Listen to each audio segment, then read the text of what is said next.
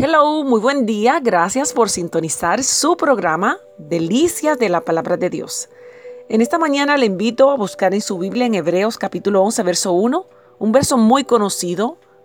Dice, es pues la fe, la certeza de lo que se espera, la convicción de lo que no se ve.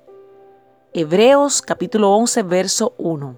Y la reflexión se titula, ¿quién es la persona más feliz de la tierra? Un periódico de Inglaterra una vez hizo esta pregunta a, sus lectores. ¿Quién es la persona más feliz de la Tierra?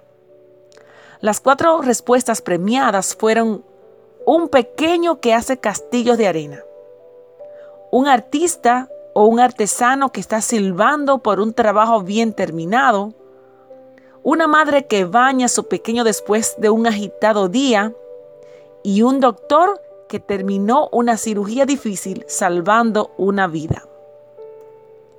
El editor del periódico estaba muy sorprendido de no encontrar prácticamente a nadie que propusiera a los reyes o los emperadores, los millonarios u otros ricos famosos como las personas más felices del planeta.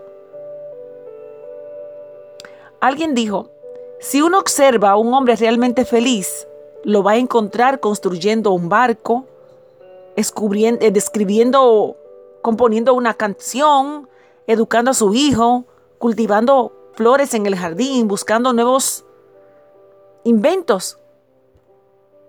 No va a estar buscando la felicidad como si fuera el cierre de un collar que se ha caído en lugares difíciles. O sea, no va a ser algo complicado. No va a estar esforzándose por conseguir como si fuera la meta él se va a dar cuenta de que es feliz en el transcurso de vivir la vida muy ocupado. ¿Qué puede ser más divertido que amar lo que uno hace y sentir que, que eso vale la pena? La gente más feliz de la tierra es aquella que, que está en paz. Es aquella que es agradecida por lo que ha recibido de Dios en vez de estar angustiado por lo que aún le falta. Es aquella que se levanta cada mañana contando las bendiciones que Dios le ha dado para ese día, porque cada bendición de Dios es nueva cada día. En vez de levantarse llena de ansiedad, con afán de lograr, de alcanzar y obtener lo que no tiene, paz y felicidad, desde el punto de vista bíblico, son sinónimos.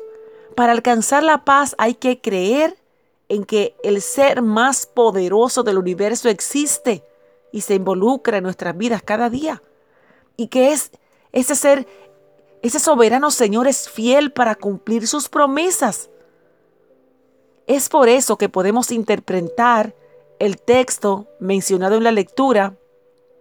Se lo voy a repetir.